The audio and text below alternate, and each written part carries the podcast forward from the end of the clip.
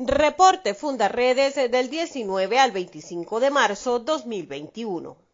Un informe de la Dependencia Antidrogas de las Naciones Unidas sobre la situación del narcotráfico en el mundo durante el año 2020 reveló que el cártel de Sinaloa opera en el estado Zulia, región occidental de Venezuela y zona fronteriza con Colombia, con ayuda del ELN.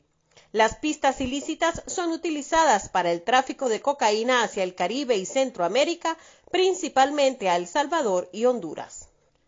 Gobiernos de Venezuela y Colombia reforzaron la presencia militar en su frontera común luego de cinco días de fuertes enfrentamientos en el corredor fronterizo Arauca-Apure, protagonizados por el ejército venezolano que enfrenta a una facción rebelde de las disidencias de las FARC liderada por Gentil Duarte. Venezuela ha tomado parte activa en las hostilidades a favor del sector de las FARC bajo el mando de Jesús Santrich e Iván Márquez, llevando a esta zona a un conflicto con características de guerra híbrida que amenaza la seguridad y la paz de los ciudadanos. Fundarredes analizó el impacto de la minería ilegal en el arco minero del Orinoco al presentar el primer informe de su nueva iniciativa ecológica. El documento expone las implicaciones legales y cómo la participación de grupos armados irregulares en asociación delincuencial con funcionarios del Estado venezolano atentan contra uno de los territorios más ricos en minerales, agua y biodiversidad del planeta, como lo es la selva amazónica.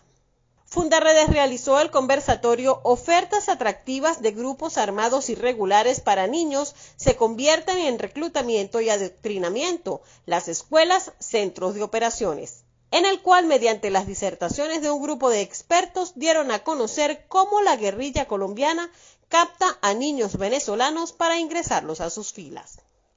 Fundaredes logró incidir en relación a los abusos cometidos por los cuerpos de seguridad del Estado venezolano en los diferentes puntos de control implementados en ciudades y carreteras para controlar la movilidad durante la pandemia, los cuales se habían convertido en espacios para la corrupción oficial y el financiamiento de las actividades desarrolladas por los grupos armados irregulares en los territorios de frontera.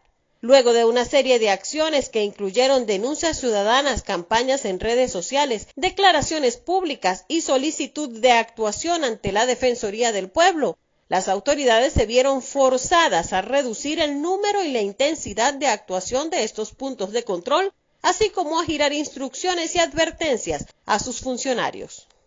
En Apure, fuertes enfrentamientos entre el ejército venezolano y las disidencias de la FARC generaron el desplazamiento de más de 3.000 personas hacia territorio colombiano. Los insurgentes dinamitaron estructuras gubernamentales y militares sin que hasta ahora se conozca oficialmente el número de bajas. Un reporte castrense da cuenta de dos fallecidos, múltiples heridos y 32 detenidos. Vecinos del sector denunciaron que los detenidos son civiles de la comunidad y que los uniformados saquean las viviendas de quienes abandonaron sus hogares para resguardar sus vidas. En la zona hay indicios de la existencia de minas antipersonales colocadas por los insurgentes. En Táchira, un arsenal de explosivos y municiones, así como combustible y varios vehículos que, según autoridades castrenses, serían usados por células terroristas paramilitares colombianas para atacar unidades militares fronterizas de Venezuela, fue incautado en la zona norte del estado. También en Táchira, un joven de 34 años que había sido reportado desaparecido en San Antonio del Táchira fue hallado sin vida en la trocha La Carbonera en el sector Boconó de Villa del Rosario, Colombia. Comparte, ayudemos a vencer la censura en Venezuela. Consulta esta y otras informaciones en nuestro portal www.fundaredes.org.